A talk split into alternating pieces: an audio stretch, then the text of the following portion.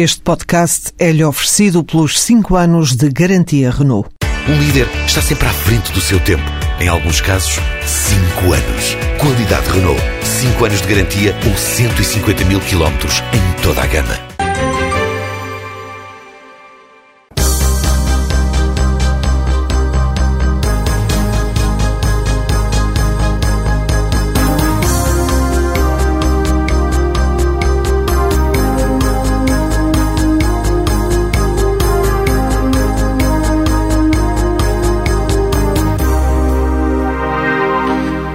Bem-vindos a mais um jogo jogado na TSF. Às segundas-feiras, Luís Feitas Lobo e João Rosado falam de futebol.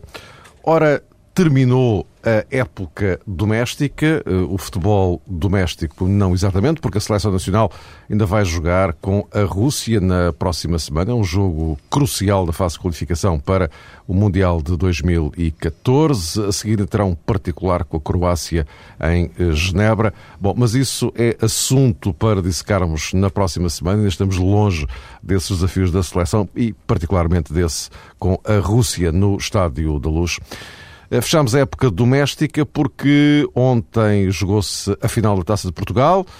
O Vitória de Guimarães ganhou, ganhou bem, mas as consequências eh, nefastas estão do outro lado, do lado do Benfica. A equipa encarnada esteve muito perto de uma época de glória, com a possibilidade de ganhar campeonato, Liga Europa e Taça de Portugal, e no fim perdeu tudo. A situação de Jorge Jesus é particularmente delicada, sobretudo se nos recordarmos daquilo que se passou ontem no Jamor, com uma fortíssima contestação ao treinador eh, encarnado, com eh, cenas pouco dignificantes no final da partida, envolvendo Oscar Cardoso, eh, enfim, há aqui um conjunto de situações que necessitam de alguma análise e de alguma reflexão, não esquecendo que há eh, uma semana e meia, sensivelmente, Luís Filipe Vieira reafirmou que Jorge Jesus era para continuar. Foi logo a seguir à final da Liga Europa, como devem recordar-se. Ora, uh, Luís, propunha-te que desse o pontapé de saída a questão que neste momento se coloca e que é o centro da discussão dentro do universo benfiquista é Jorge Jesus deve ou não continuar? Sim, em primeiro lugar, boa noite e deixa-me que as primeiras palavras que eu possa posso pronunciar em relação à final da taça sejam de, de homenagem àquilo que é a, vitória do, do Vitória de Guimarães. Penso que isso é que é importante, em primeiro lugar, salientar aqueles grandes momentos de, de futebol que o Vitória demonstrou e, sobretudo, as suas gentes e a forma cativante como, como festejam e como vivem o, o futebol com, com tanta paixão. E de facto, todas aquelas imagens de, de alegria dos adeptos da Vitória de Guimarães, quer eh, no Jamor, quer depois em Guimarães, a receber os seus heróis, os seus jogadores, o seu treinador. Eh, e portanto, aqui as primeiras palavras que eu queria deixar teriam que ser para, para o Rui Vitória, para o Presidente Vitória de Guimarães, para toda a sua equipa diretiva e para a massa adepta, porque de facto deram um grande espetáculo ontem no, no Jamor e na, na sua cidade. Ganharam bem e, portanto, essa palavra primeiro de parabéns e, sobretudo, de agradecimento até pelos grandes momentos de futebol que deram, nesse sentido da emoção que o jogo deve ser. Posto isto, que me parecia justo dizer e, e, e obrigatório, em relação a Jorge Jesus dever ou não dever continuar, que foi a pergunta que colocaste mesmo, é evidente que essa questão eh, só o, o, o, Luís Filipe Vieira, presidente do, do Benfica, pode decidir. Agora, aquilo que é a minha opinião, hoje é a mesma que era há, há meses atrás, desde que fomos, fomos falando. Uh, sempre disse que fomos falando da questão Vitor Pereira e da questão Jorge Jesus. Tive perspectivas diferentes em relação àquilo que eu achava que seria o destino dos dois treinadores e aquilo que os poderia determinar. No caso do Benfica, entendi sempre que o Benfica deveria continuar com Jorge Jesus uh, e que não deveria colocar essa questão dependente de, dos resultados. Uh, portanto, em nome da coerência que eu acho que devo ter e que tenho, não iria agora mudar de, de opinião pelo Benfica ter perdido uh, o campeonato, a Taça de Portugal e a Liga Europa. Uh, e perdeu-a disputando os finais. independentemente das análises críticas que possa fazer, e sempre fiz ao longo da época e dos anos, há opções futebolísticas, meramente táticas, isto é falar de futebol, do, do Jorge Jesus uh, e que ontem também se, se podem colocar. Agora, uh, em relação à sua continuidade enquanto treinador, enquanto homem competente para treinar o Benfica, não tenho dúvidas, uh, e volto a, re a, reafirmar a mesma coisa, e penso que o Presidente do Benfica não faz sentido também se mudar de opinião, porque ele próprio também o disse, ainda faz agora uma semana, depois da final da, da Liga Europa. isto fazendo uma análise de fora e não tendo a percepção uh, ou não tendo conhecimento, melhor dizendo, de tudo aquilo que é a realidade uh, por dentro do futebol do Benfica. Porque, de facto, pegando no exemplo que tu davas ontem da, da, da, da reação do, do, do Cardoso na, na, parte final, uh, na final, já depois do final do jogo mesmo, pode indiciar que algo que, que, que exista dentro do, do balneário do Benfica que possa ser mais, mais grave ou mais ultrapassar as meras questões uh, técnicas que, que, que, na minha opinião, devem analisar e estão a analisar um, um treinador. E para, para eu formar esta opinião. E, portanto, essa questão é que neste momento é, é a mais importante. A questão do balneário do Benfica, porque se um, um jogador faz aquilo de forma de forma pública, num, num relevado uh, à vista de toda a gente, é, se senta à vontade para o fazer. Uh, eu sei que está debaixo de uma tensão emocional muito grande, que perdeu-se um jogo, que eu entendo tudo isso dentro do futebol e quero relativizar essa questão. Mas a gravidade da situação, uh, eu penso que pode refletir algo que está dentro do balneário, escondido no balneário, e que aí sim é outro aspecto que ultrapassa a ultrapassa a questão técnica, que nós não, não, temos, não temos acesso e que também são importantes para dizer se um treinador deve ou não deve hum, continuar. E, portanto, é esse momento, é essa análise que tem, ser, que tem que ser feita. Eu ia dizer pela estrutura do futebol do Benfica, mas não, não posso dizer porque a estrutura do futebol do Benfica é o seu presidente e o seu treinador. Portanto, não há aqui outros elementos com, com, com voz ativa, digamos assim, e eu penso que esse aspecto também é muito importante naquilo que é o Benfica propunha, e naquilo que é Jorge Jesus. Eu propunha que retomássemos uh, por aí, mas primeiro queria ouvir aquilo, o João, ainda em relação à questão uh, prévia. Boa noite a todos. De facto, como, como, disse o Luís, começou por aí. Uh, este ano o, o Minho está de parabéns, porque depois da vitória do Braga na Taça de Liga, foi a vitória de Guimarães a ser capaz de ganhar a final da Taça de Portugal. Foi o primeiro troféu para o Braga na Taça da Liga e foi também a primeira Taça Portugal para o Vitória de Guimarães. As duas equipas foram naturalmente capazes de escrever a história e numa altura em que se fala muito a propósito eh, da compartimentação em que está metido o futebol português, com esta supremacia total de Benfica e Futebol do Porto relativamente aos outros concorrentes, este processo de afirmação do Braga e também do Guimarães, em certa medida, esbate isso e é bastante saudável.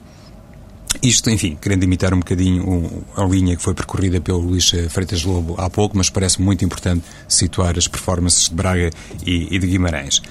No que toca à questão de Jorge Jesus, isto realmente é assim um pouco é, complexo. É, já tive a oportunidade de dizer inúmeras vezes, eu acho que o Luís Chico Vieira estava realmente ali colocado perante três opções e meteu um X no totobola que foi completamente disparatado, foi a pior opção que poderia tomar, deixando arrastar esta novela que a própria estrutura do Benfica criou, esta indefinição em torno do futuro de Jorge Jesus, ainda por cima, eh, digamos que decorrendo esta situação, em paralelo à indefinição que também cedo começou a ser latente no que toca ao treinador do Futebol Clube do Porto para a próxima temporada. E houve muita gente, eh, e eu falo também à vontade sobre essa matéria, que relacionou as coisas, que especulou sobre isso.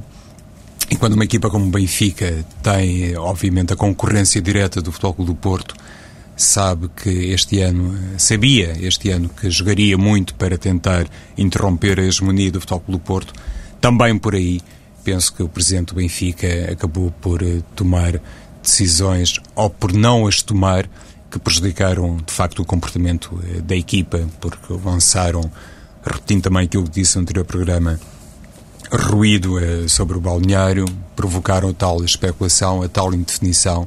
E há pouco, quando o Luís falava do comportamento de Oscar Cardoso no fim do jogo, e atenção, é no fim do jogo, não é quando é substituído, Cardoso teve tempo para meditar sobre a sua substituição, teve tempo para refletir sobre as opções de Jorge Jesus teve tempo para falar com o seu compatriota Melgar Erro, inesperadamente ausente do 11 do Benfica. Não sei se ele ali estava a assumir as dores de Melgar Erro, se estava propriamente a situar-se ao nível daquilo que foi a decisão pessoal de Jesus quando o retirou de campo, uh, se bem me lembro, para lançar em campo o Reta Vizcaia. Mas, enfim, tudo isso dá nota realmente de um treinador isolado e num estado anímico bastante fragilizado. E isso nunca foi, digamos que, imagem de marca de Jorge Jesus.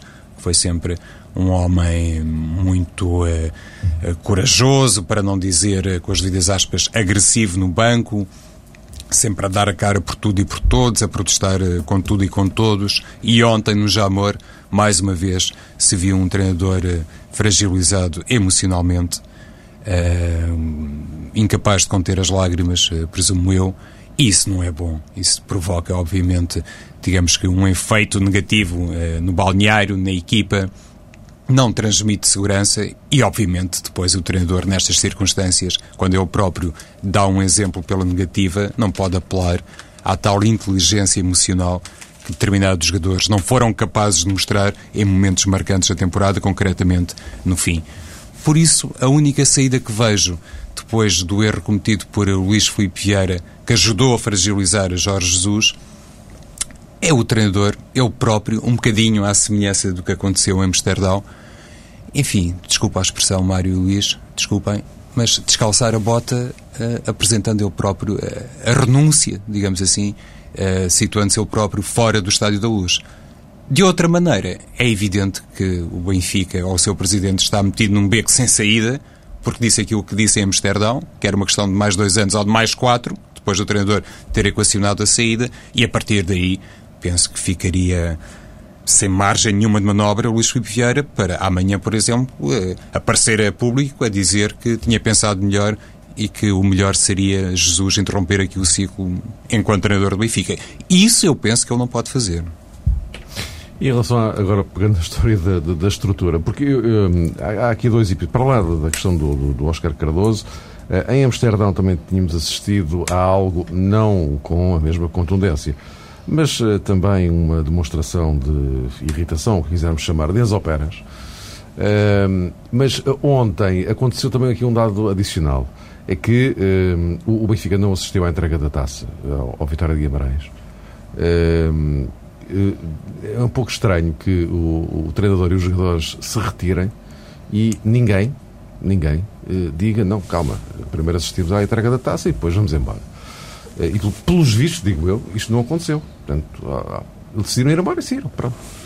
portanto, aqui, de facto, aqui um conjunto... Não, Mário, mas isso, mas isso são, são exemplos que estás a dar apenas alguns exemplos de, que podem contribuir para, para aquilo que eu já digo há muito tempo, uhum em relação a isso que deve ser uma estrutura de um clube de futebol. É por isso que eu utilizo muito, muito o termo estrutura, porque é importante existir esses poderes. E quando falo estrutura, não estou a falar num saco de pessoas. Né? Atenção, estou, em três, quatro pessoas, desde o presidente até um diretor desportivo, um vice-presidente, um, como quiser chamar, eh, e um, e um treinador. Portanto, tem que haver lideranças intermédias e, sobretudo, próximas do balneário e do treinador, que filtrem todo esse, todos esses momentos.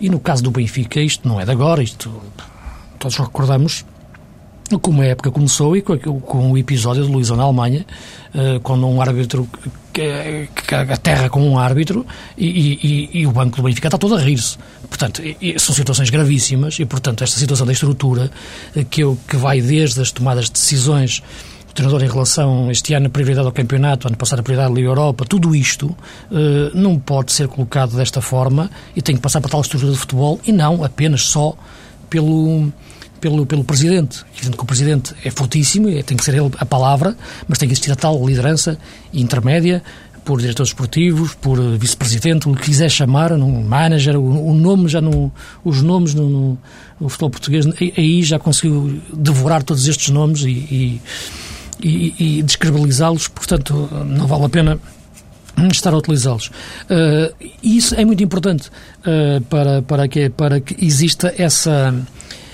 esse filtrar do poder do treinador e o treinador não ficar tão exposto a este tipo de, de, de, situações e, ao mesmo tempo, durante toda a semana, não se sentir acima da, da estrutura, ou até muitas vezes acima do clube. E eu aqui a semana passada, uh, e aí o Jorge Jesus tinha perdido uma final da Liga Europa, mas tinha saído por cima, é? pela forma como a equipa tinha jogado, referiu-se ao, ao, ao, seu lugar no, como treinador do Benfica de uma forma demasiado explicente. Foi assim que eu descrevi, que, que, que defini a semana passada, quando disse que já tinha falado com o Presidente, mas agora tinha ele que pensar, tinha que ver. Não se pode falar do lugar treinador do Benfica daquela forma. Uh, ontem, depois da derrota, já disse que aquilo não alterava nada e que estava tudo decidido. E, portanto, são momentos de facto uh, e declarações que, que, não fazem muito sentido uh, em termos de coerência, não é? Uh, porque haveria mais razões para pensar ontem do que, do que há uma semana ou há semana e meia depois do jogo com o Chelsea, em função de tudo, da forma como se perdeu e da forma do que, do que aconteceu.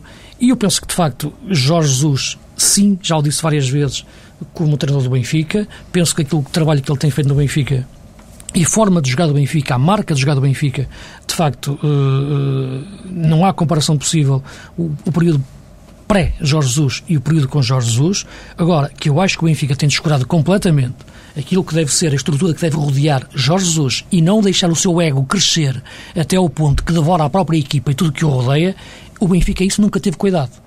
E, e, portanto, deixo que Jorge Jesus fosse, fosse acima de tudo que há no Benfica e isso depois pode-se refletir em todos os vários aspectos que é a equipa não chegar, não chegar a estes momentos uh, de cabeça no sítio, os jogadores perderem a cabeça desta forma, uh, decisões tomadas de forma uh, menos, menos clara e, portanto, é isso que me parece que, que tem que acontecer no, no Benfica. Acho que não é um problema de treinador, não é um problema de treinador, é um problema de acompanhamento de, do treinador uh, e isso uh, é por isso que utilizo a palavra estrutura. João, este ponto para concluirmos então. Sim, é, é, evidente que causou até muita confusão aos próprios eh, benfiquistas que a equipa se tivesse retirado imediatamente sem assistir, digamos que, à exibição da taça por parte do Vitória de Guimarães. Sabemos que no futebol latino e em Portugal não existe propriamente diplomacia e o protocolo que é seguido noutros uh, campeonatos, em que inclusive se faz o corredor de homenagem aos novos uh, campeões. E até dou de barato que os jogadores eh, do Benfica, quando desceram a tribuna do Jamor, se tivessem encaminhado um, para os balneários, sem qualquer sentimento uh, especial de revolta ou sem querer demonstrar, enfim, qualquer desprezo perante o adversário e perante o mérito que o adversário revelou uh, durante o jogo e na conquista da Taça de Portugal. Mas faltou efetivamente alguém que chamasse a atenção, alguém que hum, puxasse pelas camisolas e, e, que oferecesse esse momento cerimonioso, protocolar, que cairia bem, presumo eu, até nos adeptos uh, benfiquistas. Não nos podemos esquecer de uma coisa, é que quando existe este vazio entre uh, o presidente do clube e, a equipa técnica, quando não se nota de facto a presença de nenhuma personalidade capaz de fazer o tal hum, balanço, a tal ponte entre quem manda efetivamente e quem orienta a equipa técnica, quando há, eh, digamos que, essa zona eh, zero, depois tudo é muito reflexo do comportamento eh, do treinador e daquilo que ele diz, até do ponto de vista da instituição. Jorge Jesus, por exemplo, não, não foi capaz, não quis, não aceitou dar os parabéns a Vitor Pereira pela conquista do campeonato. Não o fez ontem se bem me lembro, a propósito eh, do triunfo eh, do Vitória de Guimarães, e este género de declaração e a postura que lhe está associada depois eh, contagia também determinados comportamentos. E isso é grave num clube como o Benfica, que ainda por cima não se cansa, não sei se bem, se mal, porque às vezes o grau com que se fala de determinadas coisas, a frequência com que se fala de determinadas coisas, deita a perder muitas estratégias, mas o Benfica, pelo seu presidente, muitas vezes faz um apelo, digamos que, à verdade desportiva, à preservação da verdade desportiva e tem sempre em mente, digamos que, dar eh, nota nos comportamentos de uh, uma instituição que é capaz de respeitar aquilo que é mais elementar, mais básico e, e sobretudo, mais uh, digno no desporto. E, neste caso, estamos a falar do futebol. Quando depois as atitudes não correspondem às palavras, isso é particularmente grave e, no caso de ontem do Jamor, até na presença do Presidente da República, penso que realmente as coisas tomaram uma proporção absolutamente dispensável. Meus caros, vamos daqui a nada olhar para, para vocês, enfim, elaborarem aqui, divulgarem aqui a vossa equipa da época não vamos para a equipa do mês, já fechou a temporada em Portugal, vamos para a equipa da época, os 11 nomes que, na vossa perspectiva, marcaram eh, toda esta temporada. Mas antes disso, eu gostava de saber a vossa opinião sobre esta aparente divergência entre Porto e Sporting por causa do negócio João Moutinho. Uh, o, o, Porto uh, vendeu ao Mónaco Moutinho e Rames 70 milhões de euros. Uh, é um grande negócio, indiscutivelmente. Só que aqui, neste negócio, o Moutinho valeu 25 milhões. E isto irritou visivelmente o Sporting, que estava à espera de mais, sobretudo porque a cotação do Moutinho do ano passado para este ano até subiu claramente. Uh, o que é que vos parece? Isto pode vir a ter algum reflexo nas relações entre Sporting e Porto, a prazo? João, o que é que te parece? Pode, pode por um motivo, Mário. Quando a nova direção do Sporting tomou posse, até pela voz de outros eh, protagonistas, não necessariamente pela voz de Bruno Carvalho, percebeu-se que existe, ou existia em Alvalade, e presumo que ainda existe, digamos que a noção de que vale a pena retomar uma relação diferente com o Benfica. Isso penso que ficou claro logo nos primeiros uh, momentos uh, do novo Sporting, entendendo-se aqui novo Sporting, um Sporting de Bruno Carvalho e da sua equipa uh, diretiva. Mas é como dizes, João Moutinho foi extraordinariamente valorizado no futebol do Porto. Só o comportamento uh, excelente do Porto em termos desportivos, enfim, com raríssimas exceções, concretamente na Liga dos Campeões, esta temporada, é que permitiu que Moutinho fosse revendido ao Mónaco pelo dobro do valor com que foi vendido pelo Sporting ao Futebol do Porto. E isto não representa, em qualquer circunstância, um negócio assim tão mau. Eu julgo que o Sporting, pensam estar errado, nunca vendeu nenhum jogador acima dos 25 milhões de euros. Nani foi transferido. Sim, sim exatamente. Não, tens razão.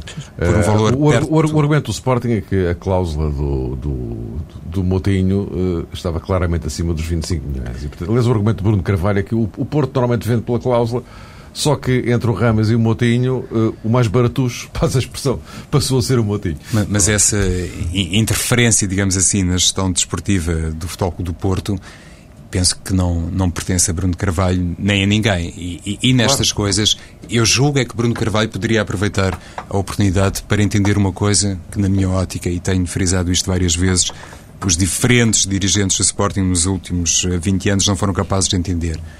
É que os negócios com o Futebol do Porto, ou uma boa relação com o Futebol do Porto, não representa necessariamente um processo de crescimento do Sporting ou de recuperação do primeiro lugar no plano nacional. Bem pelo contrário, o Sporting durante muito tempo, já o tenho dito, mantenho, achou que relegando, eh, digamos que o Benfica para um segundo plano, isso iria servir os interesses do Sporting. Não serviu, penso que isso é praticamente evidente para toda a gente, e hoje em dia Bruno Carvalho, que acabou de chegar ao Sporting, deve já ter entendido um pouco isso e está, como dizias, Mário, na disposição de mudar um bocadinho a agulha, entendendo que, de facto, o futebol do Porto uh, cresceu imenso no panorama nacional, afirmou-se como primeira potência e isso, basicamente, representou também, digamos que, o afastamento do Sporting ou a descida do Sporting para o terceiro plano nacional.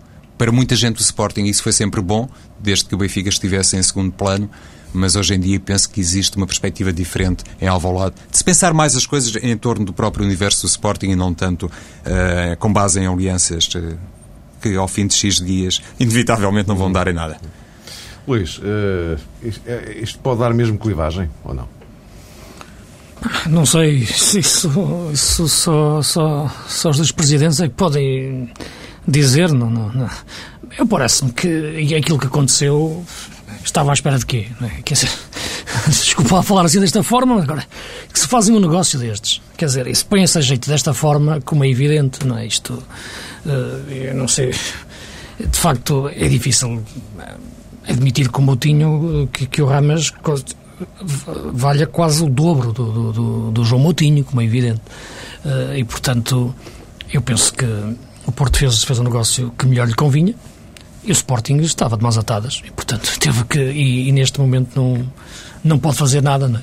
É aquilo, é aquilo que me parece, embora uh, uh, este tipo de negócios, quando se fazem, quando, os, quando o clube uh, comprador fica, o clube vendedor fica com porcentagem de uma futura venda, também tem que calcular, na minha opinião,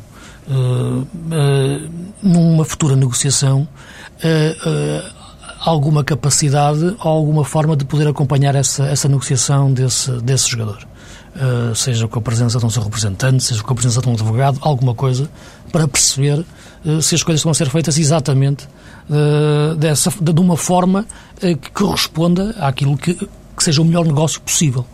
Agora, quando as coisas são colocadas apenas só porcentagem de passe e depois o negócio é todo feito pelo outro clube, sem qualquer tipo de acompanhamento pelo clube vendedor, é evidente, sem existir, sem existir essa essa, essa cautela inicial que eu acho que esses clubes deviam fazer. Uh, portanto, isto uh, está, é está é. feito. É, é, é, o que é, é, é. E, penso que, que nesta altura o Presidente Pinta Costa já respondeu falando no nome do Josué, não é? Uhum. Uh, foi só a resposta que deixou ficar e parece-me que eu percebo a política, a opinião que, que, que, o, que o João está a referir em relação à política de alianças que os, que os grandes clubes tentam fazer ciclicamente um com o outro para serem contra outro clube, não é? Eh, e, e de facto, um, isso nunca dá bom resultado, não é? Isso de facto é a pior forma de, de, de dos clubes se, se, se, se colocarem eh, perante uh, a, a, sua própria realidade. Eh, e isso é que nisso o Porto é mestre, em procurar uh, os, as suas zonas de conflito, de facto, de uma forma, de uma forma notável. Agora, dentro do Sporting e Benfica, tem que existir uma, uma inteligência maior. O Sporting está numa nova era agora. Uh, e, e quero acreditar que negócios como aqueles que foram feitos no passado não, não teriam sentido agora, não é? Não teriam lugar agora, melhor dizendo. Meus caros, reta final, vamos olhar para a vossa equipa da época. Vamos setor por setor. Guarda-redes, Luís. O guarda-redes colocava o Elton, eh, porque penso que foi decisivo naquilo que foi uh, o campeonato ganho pelo Porto, sobretudo nos grandes jogos, nos grandes clássicos uh, contra o Benfica, com defesas decisivas uh, que garantiram, num caso, um, o empate e, no outro caso, a, a vitória. Foram os resultados finais e hesitei muito entre o Elton e o Rui Patrício, mas penso que no facto de, dos patamares que o Elton atingiu, descontando, claro, aqui está falando, pensando mais na dimensão do campeonato, teve aquele erro na, na aqueles dois erros, digamos assim, na, na Liga dos Campeões, mas no campeonato Elton o teu guarda-redes? É, é, o Wagner uh, do Estoril. Uh, eu percebo particularmente uh, a forma serena como ele ocupa a baliza. Não é realmente um guarda-redes exuberante, mas mostra-se particularmente concentrado nos jogos e é capaz de defesas monumentais. Não tem sido os jogadores mais badalados do Estoril na sequência desta temporada magnífica da equipa de Marco Silva, mas na minha perspectiva foi ele, de facto, o baluarte porque o Estoril praticou um futebol atraente do ponto de vista ofensivo, indiscutivelmente, mas lá atrás tinha muitas razões para ser uma equipa sustentável do ponto de vista defensivo e isso começava na baliza e começava em Wagner do ponto de vista defensivo. E o teu quarteto? Então, na lateral direita tenho o Tony do Passos de Ferreira e, e, aqui é um bocadinho também para homenagear a carreira do Passos, porque eu estava a tentar encontrar nos outros setores uh, do campo a uh, forma de nomear os jogadores do Passos de Ferreira e francamente não consegui porque aí realmente a, a competição é, é, intensa e outros nomes uh, se destacaram na minha perspectiva mesmo acima daqueles que um, se tornaram evidentes no Passos de Ferreira. Então, Tony na lateral direita na lateral esquerda, Alexandre do Salco do Porto, indiscutivelmente, penso eu, o melhor lateral esquerdo do campeonato eh, português, mesmo sem ter sido extraordinariamente regular, mas foi, de facto, ele o, o melhor.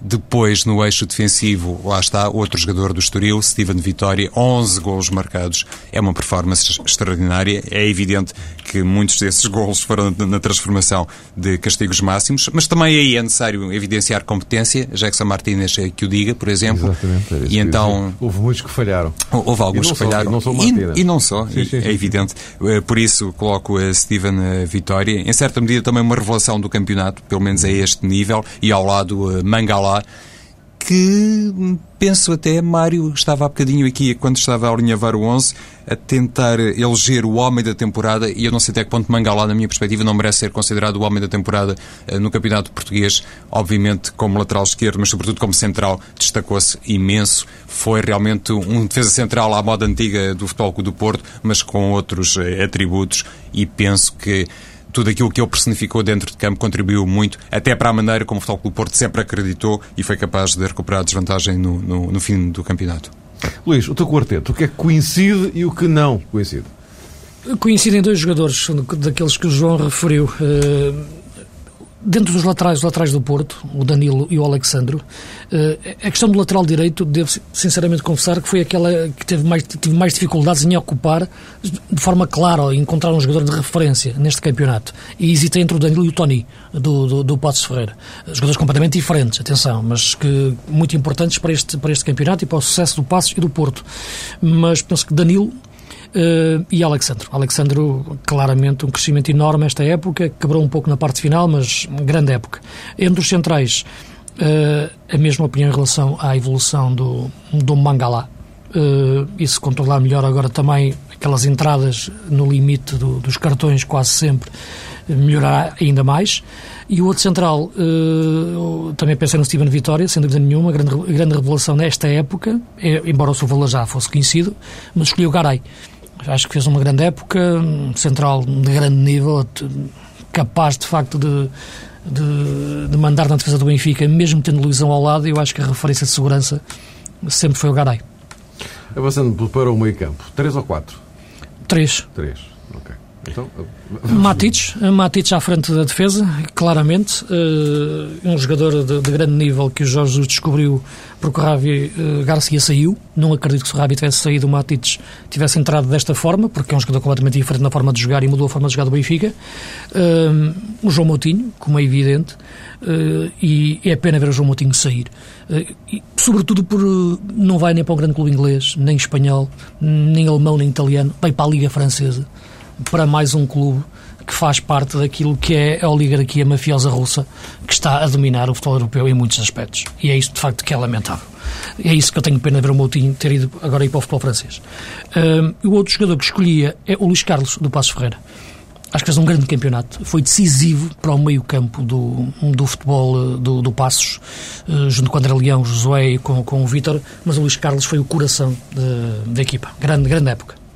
João, também três? Também três, eh, às vezes não é muito a meu gosto, mas sim, Mário, aqui estão então três eh, jogadores, obviamente Neymar e Matites. Eh, tinha aqui a concorrência feroz, com as devidas aspas, de Fernando, do Futebol do Porto, que foi realmente um elemento de grande equilíbrio. Mais uma temporada assim, ao estilo de Fernando do Futebol do Porto, mas pronto, na equipa inicial, uh, Matites então na posição 6, obviamente também João Motinho que se reafirmou como um dos motores uh, da equipa. E vamos lá ver quanto tempo é que ele estará no Mónaco, não é, Luís? Nunca se sabe nestas coisas. Pode estar também em trânsito, de vez em quando, isso é mencionado a propósito de Radamel Falcão, mas pronto, Moutinho, porventura será um caso diferente, mas nesta altura da carreira, de facto, também penso que poderia estar uh, noutro emblema. Isso são negócios que outras pessoas uh, pertencem. Uh, e tem também no meio campo, apesar dessa referência completamente justa que fez o Luís Freitas Lobo ao Luís Carlos, e também tenho aqui entre parênteses o Luís Carlos, mas o dono do lugar é Enzo Pérez, que eu acho que fez uma temporada extraordinária no Benfica. Realmente, se não tivesse saído Ravi Garcia, provavelmente não teria emergido Matites mas a saída de Witzel também permitiu que Enzo Pérez se recuperasse como jogador e foi ele indiscutivelmente, para mim, o, o grande motor do Benfica no plano da transição atacante e isso conta muito para Jorge Jesus. Estamos a queimar o tempo, o César já me está ali a fazer sinais, mas ainda falta frente de ataque. Muito rapidamente, e penso que é pacífico o Jackson como, como ponta de lança. E os outros dois jogadores que eu escolhi para os acompanhar, embora aqui tivesse que fazer-se aqui uma manobra tática, são o Sálvio e o Lima. Uh, Lima atingiu uma dimensão fantástica no Benfica, provando aquilo que já tinha feito no, no Braga. O Salvi fez grandes jogos uh, neste, neste Benfica esta época e é a minha escolha para, para incorporar o ataque junto do Jackson, que foi a grande revelação da época porque, e a grande figura do Porto esta época, a revelação no sentido do nosso campeonato uh, e de facto grande ponta-lança que o Porto contratou. Vamos ver se, se o aguenta durante muito tempo. Porque é, é, é, o destino dos grandes jogadores no futebol português que é serem vendidos mais tarde ou mais cedo, não é? Entrou em saem. João. É, é, exatamente o mesmo trio de ataque, fiz as mesmas escolhas eh, que o Luís. Ainda hesitei aqui um bocadinho entre Eduardo Sálvio e Nico Gaetan, mas achei realmente que Sálvio acabou por ser de rendimento mais uniforme e particularmente mais eficaz no capítulo das assistências. Então, Carlos, voltamos para a semana, certamente já com novidades sobre Jorge Jesus, Vitor Pereira e vamos centrar as atenções na seleção nacional desse jogo crucial com a Rússia. Até para a semana.